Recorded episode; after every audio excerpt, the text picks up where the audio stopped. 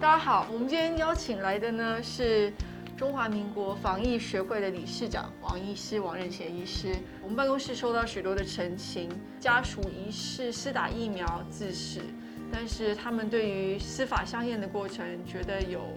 很多的疑问。那我们知道，截至昨天啊，我们总共打疫苗疑似疫苗死亡的已经是六百九十二件了。这个比例其实跟国际上因为施打疫苗而死亡的比例来说，相对是非常非常高的。可是呢，我们 CDC 又告诉大家，呃，目前没有任何一个例子，也就是零确认是由疫苗施打造成的死亡。因为 CDC 他们就说，哦，要经过法医来检验，到底这个法医的检验的过程是不是真的会给他们任何的答案呢？还是说他的 SOP 根本就还没有建立，所以没有办法给家属一个答案。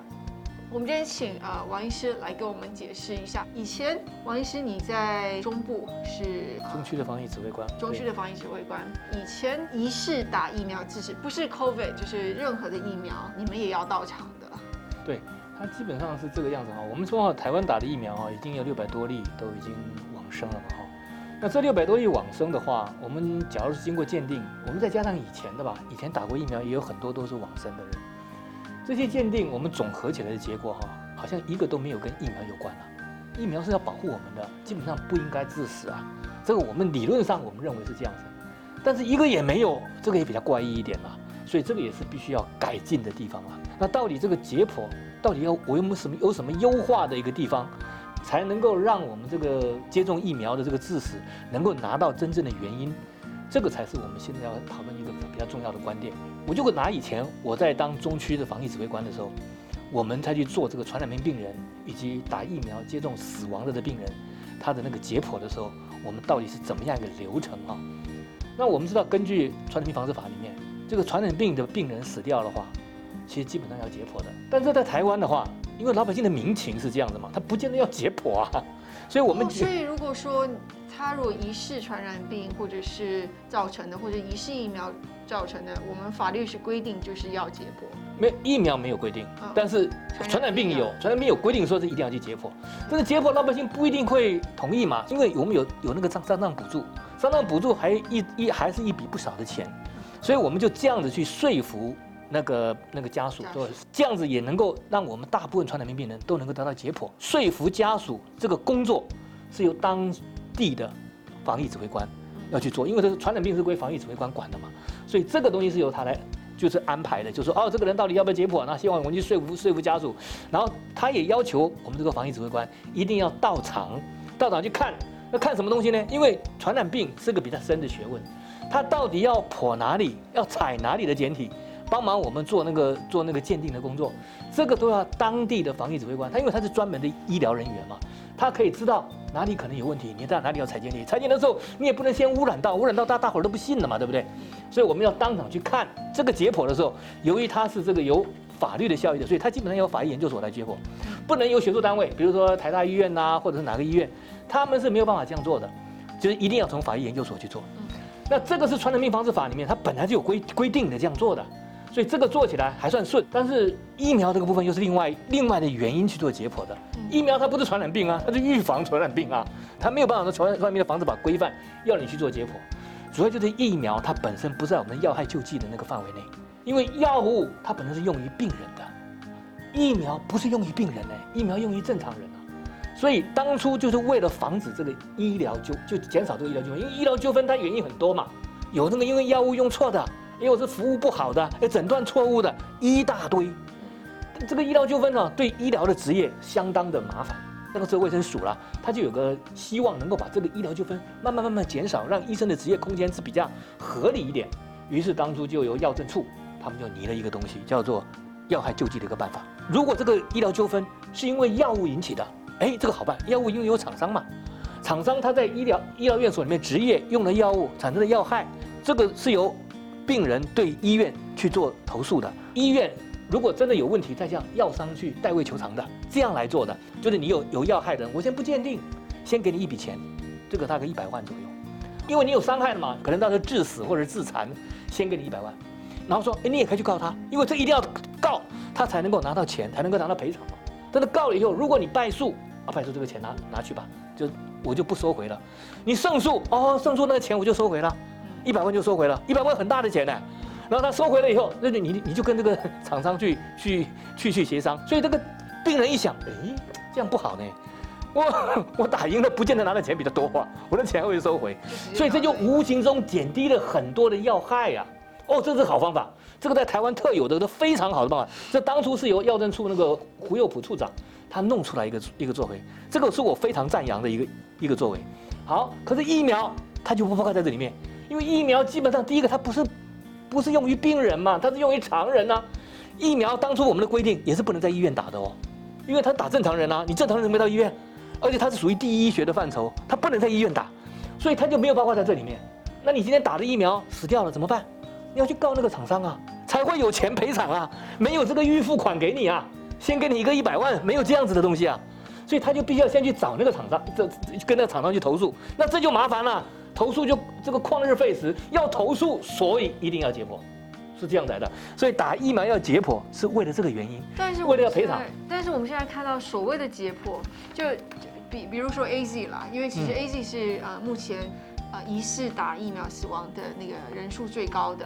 大家都知道 A Z 产生血栓嘛，血液病学会还有 C D C 那边一起编修的，他们大家知道就说 OK。A Z 很有可能就是会引起所谓的 V I T T，也就是疫苗引起之免疫血栓性血小板低下。他们也知道说这个东西怎么验，其实也很明确定出来了，就说哦，OK，你就验这三个东西，一个叫做呃 P T D dimer，然后一个叫做 Anti P F four，然后另外一个就是血小板活化的试验。所以我们那时候其实就直接就问那个法医研究所说，那你们解剖的时候有没有验这些东西啊？他们也很老实回答我们，他们没有验。我们问的很直接，就说第一，VITT 相关的东西你有没有做？因为他列出了三项嘛，大家一直专注在 NTPF 这个东西，那我们就问他说，那 NTPF 你你有没有验？他都回答这都不是，他都没有验。那他更说这这不是他的业管，就像你讲的，他结果是为了家属他要拿证据嘛，之后他去证明是不是疫苗引起的嘛，那他应该要有验一些跟。是不是可以证明是不是疫疫苗引起这件事情的检验嘛？那为什么会有不是他业管这样子的回答呢？这个真的不是他业管，我凭良心讲，这真的不是他业管，因为他是被临时抓来的，因为他为了要为了要投诉嘛，呃为为为了要那个告诉告诉有赔赔偿的原因，所以他只要走司法的程序。其实这个要叫接疫苗的接种的厂商来赔偿的，基本上一定要在卫生福利部里面的鉴定。可是因为台湾的制度是一定要走司法的鉴定嘛，司法的鉴定他鉴定的只不过什么东西？哎呀，这个人到底自杀还是他杀啦？有没有药物啦？有没有自然死亡还是其他的基础病啦？是他们验这些东西的，他是临时抓过来被你验疫苗，疫苗也没有多少，在以前疫苗没多少，所以他们基本上他是没有办法去给你充实这些东西。所以当时在台湾有疫苗解剖的时候，卫生福利部有一个充实的办法。他就是请当地的指挥官，当地的地区就像我这种人，在解剖的时候，尤其是疫苗解剖，一定要到现场去，到现场去看解剖，然后告诉你说你要取什么鉴定，因为这个非常专业。这个 NTPA 的 Plated Four 那个或者这些东西，这些什么 D Dimer，这些玩意儿都是应印在我们这一次的 AZ 疫苗才有的。所以其实法医他们专业就是他们那些司法相关的。那其实这一些确实是需要卫福部 CDC 那边的人过来协助的，可是我们看到这一次所所有的结果，CDC 都没有人到，全部丢给法医。对，所以这个问题关键就在这个地方了，因为他们是被临时抓过来，他的本业不在这里嘛。那你要做什么东西的话，卫福部要给他做协助，要不然你就整个接回去，业务接回去，业务接回去的时候，你又没有办法有那个什么那个司法权。所以他就必须要走司法相验，懂不懂？他们又不专业，那怎么办呢？所以只好我们去陪，那去去给他做指导。这是以前的制度是这样子，那个时候经过那个什么二零零九年那个新型流感嘛，有打的疫苗很多死掉嘛。对，每个我们都要去看，看着告诉你叫这个这个要做什么，那个要做什么。所以其实我们这个东西，这我虽然说新冠疫苗是第一次，就是最近才开始打，可是打疫苗造成疑似打疫苗死亡这件事情，已经不是第一次发生了，在台湾。就是不是最近才发生了，就是以前其实以前都听起来两个单位其实是互相合作的嘛，不知道为什么这一次既然没有。那其实法医那边也讲了，结果只只有列死因。那个案是否因接种疫苗而死亡，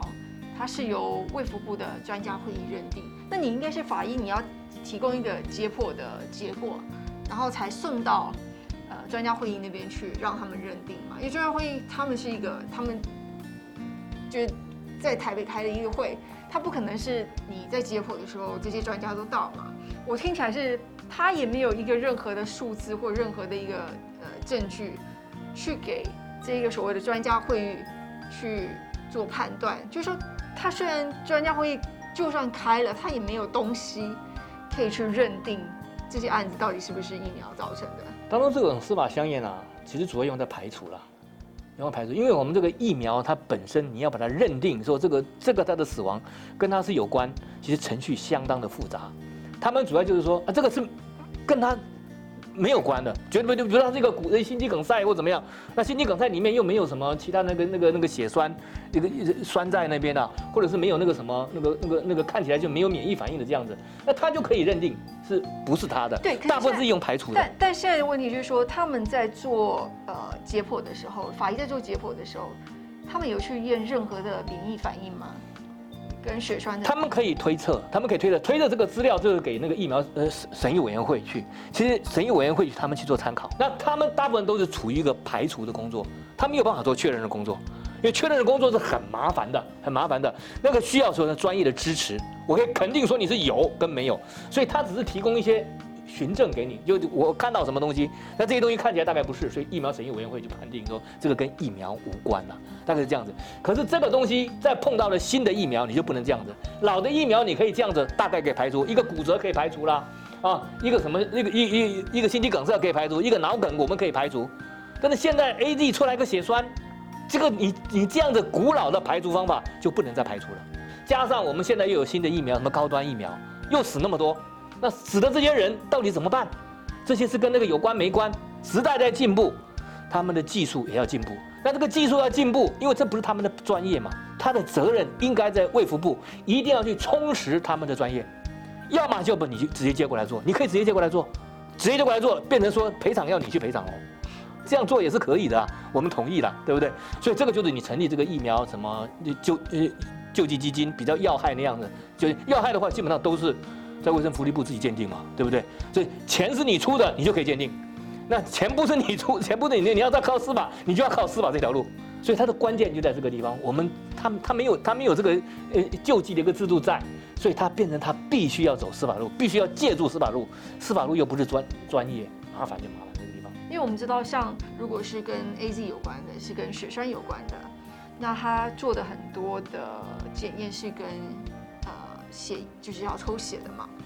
那以你的呃经验，大概要在人往生之后多少时间内做？大概我们也没有这样子计算了，不过很久以后其实都还可以解剖的了。啊，还所以其实都还是有希望。对，只要你有有有适当的冰存，你当然那个腐烂掉那是没有办法了。不能掉，但是冰存的话，基本上对这个抗体的检验，基本上还是都可以的。所以即使是像 NTPF4 这样子的东西，冰存的尸体抽血也还是可以。可以可以，你只要不要上了福马林，上了福马林那个我们的蛋白就是 denature 掉了，就没有办法了。所以其实还是有机会的。可以可以可以有机会的。antiplata 这个东西是 AZ 的，它跟莫莫德纳跟那个什么的，这这个是没有相关嘛。所以这一次麻烦就是因为这次是出现了。A Z 它有个新的疑似的不良反应，这个孩子他不是他的副作用哦，还不是哦，因为他验出了这个抗体，验出了这个抗体，这个抗体还不一定跟 A Z 有关哦，所以大家会有一窝蜂的想要去验这个东西，那可是这个东西基本上它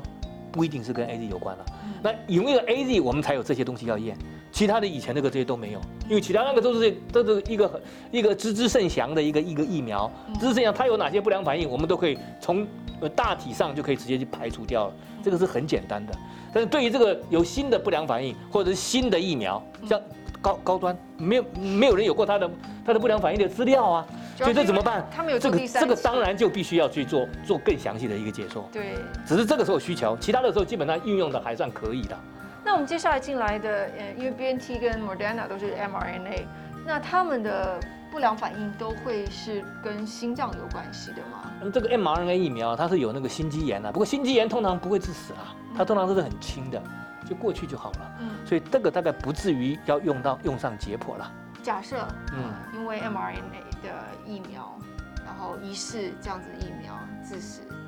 那你觉得这个 SOP 大概是会？SOP 其实都一样，知道吧？就他们原先司法鉴定该做的东西，那个是那个那些东西主要是做的是排除嘛。那另外就要加上免疫的啦，加上免疫的。那免疫的话就是差那个试剂了。那假如说你知道的那个试剂的话，比如说 mRNA 它有哪些试剂是跟它的免疫有关，你要用它的试剂来做，是这样子，就是这样子而已，这是差在这里而已。因为疫苗本身引起的伤害就是免疫，所以它这个在解剖的过程当中，它就必须要把这个免疫的东西在病灶部位进行比对。你这个病灶，这个我们在大体解剖上，这个叫做主动脉剥离。啊，主动脉剥离在以前我们的概念是认为它跟那个没关系。它可能没关系，可是现在因为有证据告诉你可能有关系，你你弄出来这玩意儿，就必须再再给它覆盖上这个试剂，这样这样子的抗血小板的试剂，看看这个地方有没有哦，它是集中在这里，那可能跟它有关系哦。是这样子的，所以这个要补救其实不难的。其实真的不难，台湾人民书上了，还是希望不要解剖，所以家属会问说，我们是不是有任何非侵入式的呃检验方法？就即使是大体，可不可以做 CT、MRI 这样子的？不可以，没有办法，不可以，不可以。所以其实这如果非侵入式的话是没有办法做这些解，一定要解剖的，因为这个这个，因为它主要是跟诉讼有关系，它就非得解剖做这个东西，没有那种非侵入性的这样。侵入性的在它活体的时候用，那那个往生者不能用，因为这个高端疫苗啊，它就是有些比较意外的一个结果给我们看到了。刚开始时候我们认为这个次单次单位的蛋白疫苗，它本身安，它本它本来安全的。可是想不到这个蛋这个这个疫苗可能变得太多了，那怎么出现这么多问题的？不是说安全吗？所以他的这个时候要重要重新思考了，要重新思考了。我这个这个在出在哪里？所以我们对于高端往生的人啊，你就不能等闲视之嘛，你不能照原来那一套过过去就算了。它是新的、怪的、有问题的，所以你要把它好好的去给它做一个厘清，这才能够达到这个全民的期望嘛。现有的制度里面已经有了啦，只是说你要不愿意把它加强而已啦。像以前我在的时候，为什么都可以每次都去看？我每次都是在月黑风高的时候去看呢。然后去的时候你要负责跟家属解释嘛。当初我们就这样子嘛，我们就这样规定嘛。那有没人照着做，那是一回事啊。在那个规定再重新再下发，在那个再下发个公文下去，这就可以解决了。然后我们在卫福部里面就准备好那个那个那个抗体，就 anti-platelet four 啦，那个可以看。那规定他说哪里要采。一个公文就解决了，再加花点小钱，可能个一两百万，大概就解决掉，把它备着，然后到时候每个以后的简体就能够。所以这个试剂也不是太难做的。对对，那法医研究所他们有这个技术，可以做，就差那个试剂而已。哎，就差试剂就好了，就差试剂，还有他他哪里要给他采，这样。所以应该就是说，法医研究所他说他这不是他业管，应该就是说他就没有试剂。对对。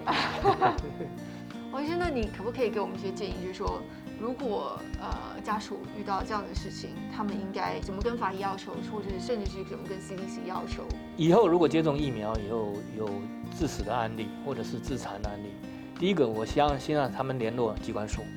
一九二二，然后他们会请他们的指挥官，那这个机制还在，你请他帮忙，他就会帮忙，是这样子。您假如不请他，觉得他好像很忙，有什么事都不，或者是他什么都不想干，那就不行了。一九二二这个电话不好打吗？呃，不会的，不会，要不然你直接直接找他当地指挥官，你请卫生局去协助也可以啊。这个是他的职责，有规定他的职责是要做这个东西的，解剖他一定要去看的，懂不懂？虽然只是不去看而已。所以你现在把这个机制活化起来以后，那有活化了，最起码比那个没有活化要好很多，就差个那个抗体而已嘛。抗体那就很容易再买。我们假如说立法院给他在卫福部给他一点压力的话，这个买来就可以了，这个很简单的事情。所以这个要要要把这个机制再活起来，其实不难呐。有没有心而已啦，所以听起来其实我们机制有了，那其实技术也有了，就差是在这个位置的人有没有这个心去做这个事而已。谢谢王医师。好，谢谢谢谢谢谢。